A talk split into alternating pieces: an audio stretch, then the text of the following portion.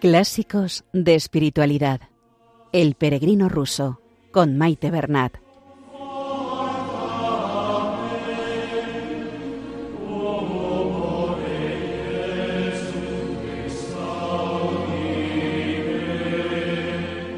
Un saludo a todos los oyentes de Radio María y bienvenidos al programa Clásicos de Espiritualidad con El Peregrino Ruso. Un saludo a María nuestra Madre, que interceda por nosotros y por el mundo entero ante el Padre.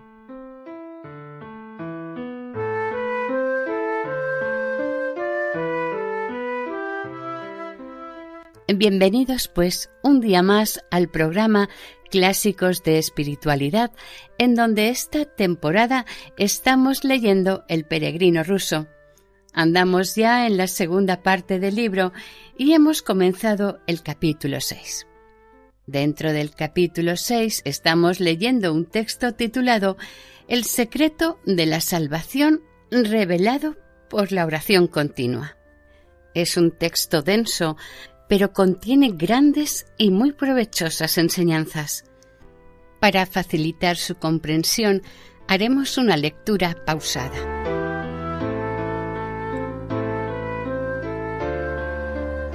Les recuerdo que pueden volver a escuchar cualquier programa en la sección de podcast en la página web de Radio María.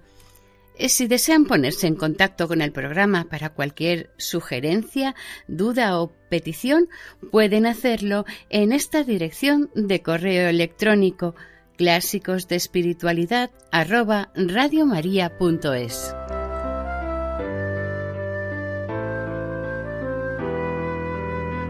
Vamos con un pequeño resumen de lo expuesto en programas anteriores para poder introducirnos en el contenido del texto del programa de hoy.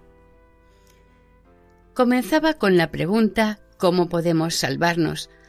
A continuación se meditaba sobre la pequeñez del hombre y su incapacidad para salvarse por sí mismo. Ante esta situación, la oración viene en nuestra ayuda. La oración invocando el nombre de Jesús de forma continua e incesante surge otra cuestión. Cualquier llamada a la oración proviene de Dios. Entonces, ¿qué puede aportar el hombre y qué depende de su propia libertad y voluntad? Inmediatamente continúa el texto.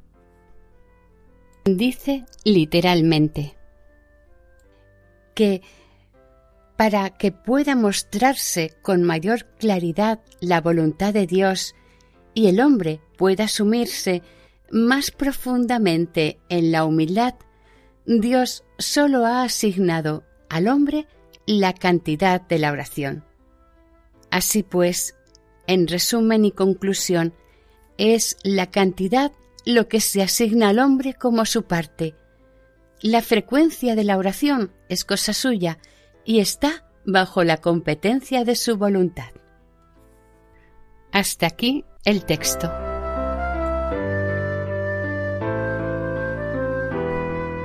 En el programa de hoy proseguimos con el tema de la oración continua, presentándola como el método principal para alcanzar la salvación y la perfección espiritual. Nos va dando pautas y consejos para los que se inician en esta oración, animando a seguir aunque tengamos sequedad o dureza de corazón. Nos va ofreciendo todos los beneficios, incluso a nivel humano, que va a proporcionarnos esta práctica. Por último, el profesor expone una duda. ¿Cómo cualquier hombre en medio de la vida cotidiana, con sus quehaceres, puede practicar la oración continua. ¿Será que está solo reservada a quienes llevan una vida en soledad?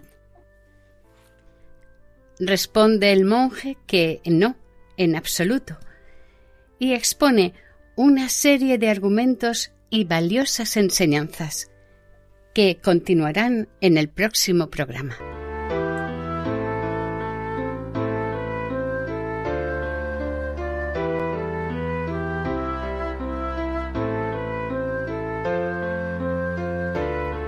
Comenzamos la lectura repitiendo el último fragmento del programa anterior.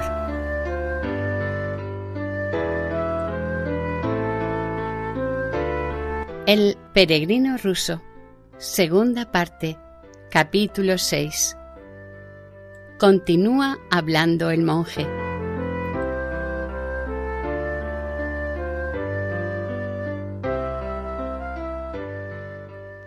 Vayamos ahora a algunas otras enseñanzas de los padres y veremos lo que dicen sobre, por ejemplo, purificar el alma. San Juan Clímaco escribe Cuando el espíritu esté ensombrecido por pensamientos impuros, pone en fuga al enemigo con la repetición frecuente del nombre de Jesús.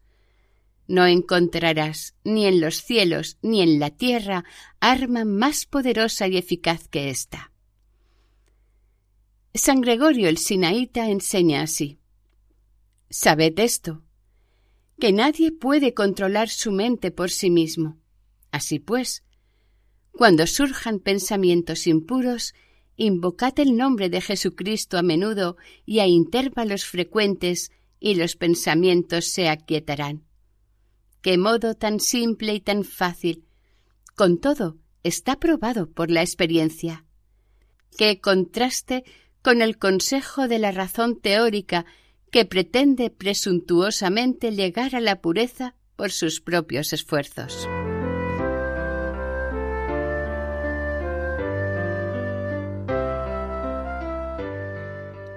Una vez tomada nota de estas instrucciones basadas en la experiencia de los santos padres, llegamos a la verdadera conclusión.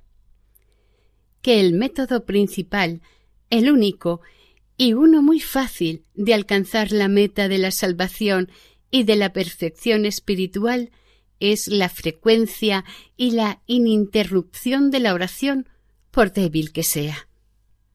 Alma cristiana, si no encuentras en ti misma la fuerza de adorar a Dios en espíritu y en verdad, si tu corazón no siente aún el calor y la dulce satisfacción de la oración interior, entonces aporta al sacrificio de la oración lo que puedas, lo que esté dentro de las posibilidades de tu voluntad, lo que esté en tu poder.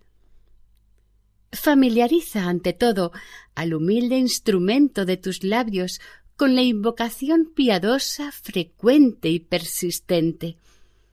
Que ellos invoquen el poderoso nombre de Jesucristo a menudo y sin interrupción.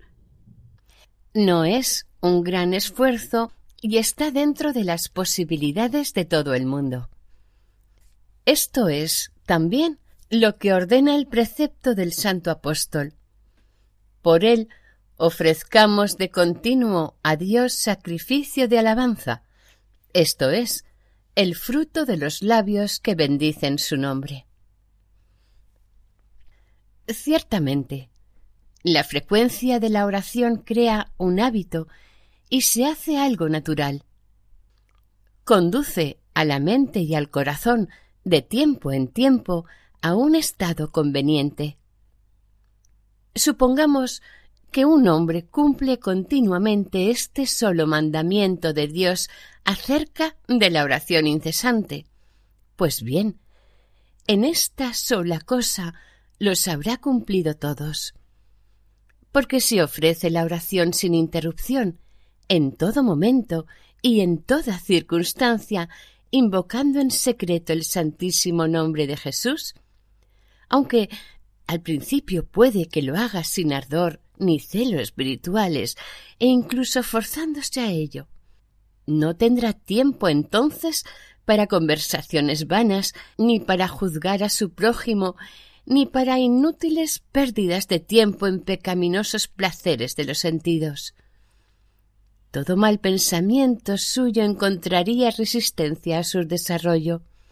Todo acto culpable que se propusiera no llegaría a realizarse tan fácilmente como en una mente desocupada. El mucho hablar y el hablar en vano serían refrenados y aún enteramente eliminados, y toda falta sería enseguida limpiada del alma por el poder de la misericordia de la invocación frecuente del nombre divino. El ejercicio frecuente de la oración haría que, a menudo, el alma se contuviera de cometer actos pecaminosos y la llamaría a lo que constituye el ejercicio esencial de su arte, la unión con Dios. ¿Ves ahora cuán importante y necesaria es la cantidad en la oración? La frecuencia de la oración es el único método de conseguir la oración pura y verdadera. Es la mejor y más eficaz preparación a la oración y el medio más seguro de alcanzar la meta de la oración y la salvación. Para convencerte finalmente de la necesidad y fecundidad de la oración frecuente, advierte. Primero, que todo impulso y todo pensamiento encaminados a la oración son obra del Espíritu Santo y la voz de nuestro ángel custodio. Segundo, que el nombre de Jesucristo, invocado en la oración, incluye un poder salutífero que existe y actúa por sí mismo, y por lo tanto no debes inquietarte por la imperfección o sequedad de tu oración. Aguarda con paciencia el fruto de la invocación frecuente del nombre divino. No prestes oídos a las insinuaciones insensatas y sin experiencia del mundo vano, de que una invocación tibia, aun cuando sea insistente, es una repetición inútil. No. El poder del nombre divino y su frecuente invocación darán el fruto a su tiempo. Cierto autor espiritual ha hablado maravillosamente acerca de esto.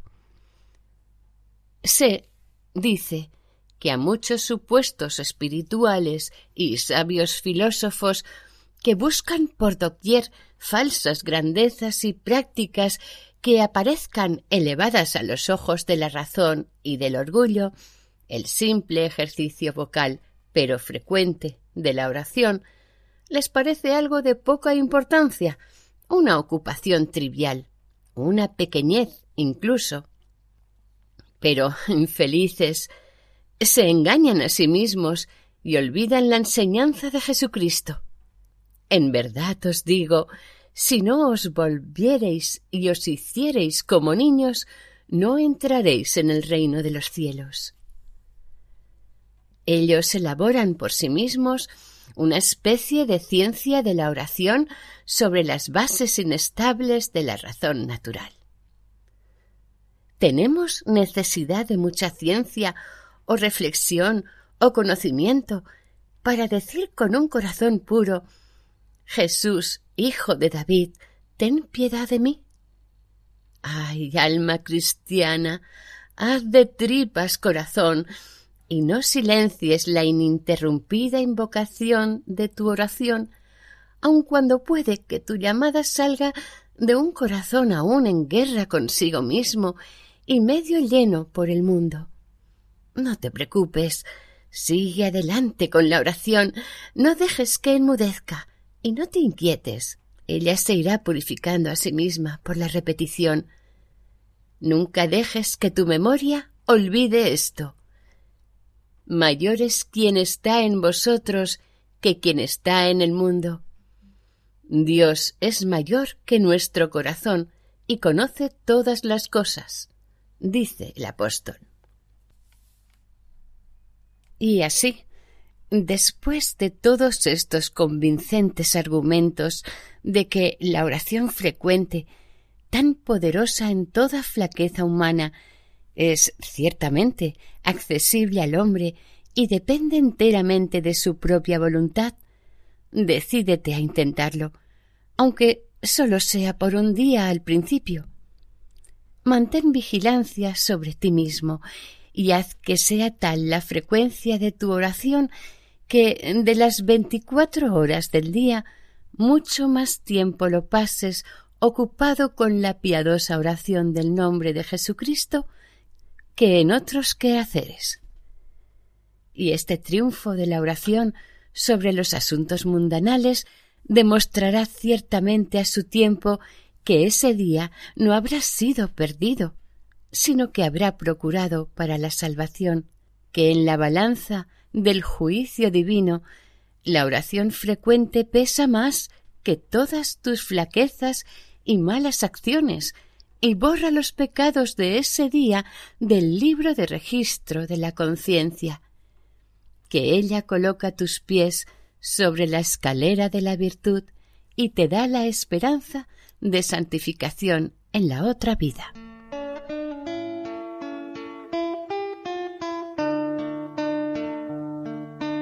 Señor Jesucristo, Hijo de Dios, ten piedad de mí, pecador. Señor Jesucristo, Hijo de Dios, ten piedad de mí, pecador. Ten piedad, ten piedad, ten piedad, Señor. Ten piedad, ten piedad, ten piedad, Señor. Señor Jesucristo, Hijo de Dios. Estamos escuchando el programa Clásicos de Espiritualidad con el peregrino ruso. Señor Jesucristo, Hijo de Dios, ten piedad de mí, pecador. Habla el peregrino. Os doy las gracias con todo mi corazón, Padre Santo. Con esta lectura habéis llevado dicha a mi alma pecadora. Por el amor de Dios, tened la bondad de permitir que me haga una copia de lo que habéis leído. Puedo hacerlo en una o dos horas. Todo lo que leísteis fue tan hermoso y consolador y es tan comprensible y claro para mi torpe mente como la filocalia, en la que los padres tratan la misma cuestión. Aquí, por ejemplo, Juan de Cárpatos en la cuarta parte de la Filocalia dice también que si no tienes la fuerza suficiente para el autodominio o los logros ascéticos, sepas que Dios quiere salvarte por la oración. Pero ¿de qué forma tan hermosa y comprensible está todo esto desarrollado en vuestro cuaderno? Doy las gracias a Dios ante todo y a vos por haberme permitido oírlo. Habla el profesor. Yo también escuché con gran atención y agrado vuestra lectura, reverendo padre. Todo argumento que repose sobre la estricta lógica es una delicia para mí, pero al propio tiempo me parece que se hace depender en alto grado la posibilidad de la oración continua de circunstancias que le sean favorables y de una total y tranquila soledad. Porque yo convengo en que la oración frecuente e incesante es un medio único y poderoso de obtener el auxilio de la gracia divina en todo acto de devoción para la santificación del alma y que está dentro de las posibilidades humanas. Pero este método solo puede utilizarse si uno se vale de la posibilidad de soledad y calma, alejándose de las ocupaciones, de las preocupaciones y de las distracciones. Uno puede rezar con frecuencia o incluso continuamente. Solo tiene que luchar entonces contra la pereza o contra el tedio de sus propios pensamientos. Pero si está ligado por deberes y ocupaciones constantes, si se encuentra necesariamente en la ruidosa compañía de la gente y tiene el vivo deseo de rezar a menudo, no puede realizar este deseo debido a las inevitables distracciones. Por consiguiente, el método de la oración frecuente, puesto que depende de las circunstancias favorables, no puede ser usado por todos, ni concierne a todo el mundo. Habla el monje. De nada sirve sacar una conclusión de este tipo.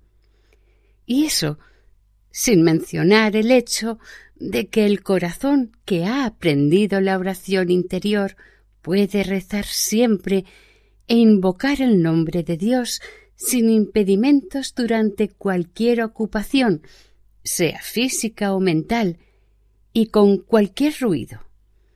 Quienes saben esto lo saben por experiencia y quienes lo ignoran deben aprenderlo por adiestramiento gradual. Puede decirse con toda confianza que ninguna distracción exterior puede interrumpir la oración en quien desea rezar, porque el pensamiento secreto del hombre no está sujeto por ningún lazo con el mundo exterior y es enteramente libre en sí mismo.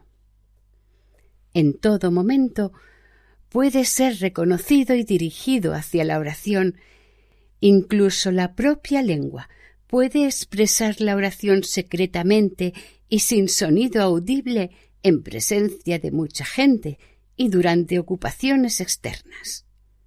Además, nuestros asuntos no son seguramente tan importantes y nuestra conversación tan interesante como para que sea imposible encontrar durante los mismos, a veces, el medio de invocar frecuentemente el nombre de Jesucristo, incluso cuando el espíritu no ha sido aún adiestrado en la oración continua. Aunque naturalmente la soledad y la evasión de las distracciones constituyen realmente la condición principal para la oración atenta y continua, deberíamos, aun así, sentirnos culpables por la rareza de nuestra oración, porque la cantidad y la frecuencia están en la mano de todos, tanto sanos como enfermos.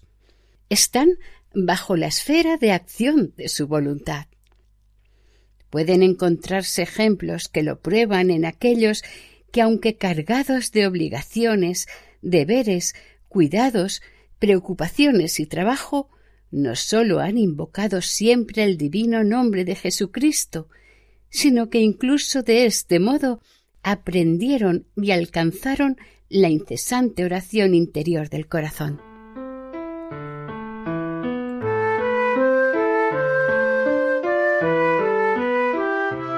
Y hasta aquí el programa de hoy.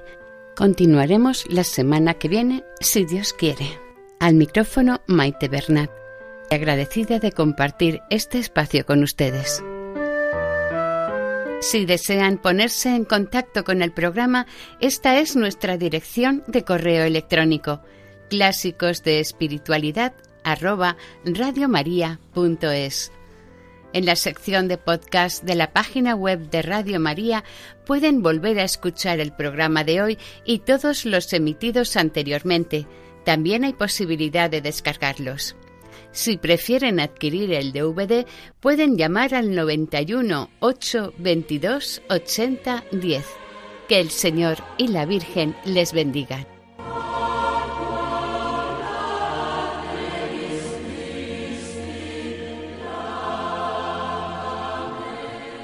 Han escuchado en Radio María Clásicos de Espiritualidad, El Peregrino Ruso, con Maite Bernat.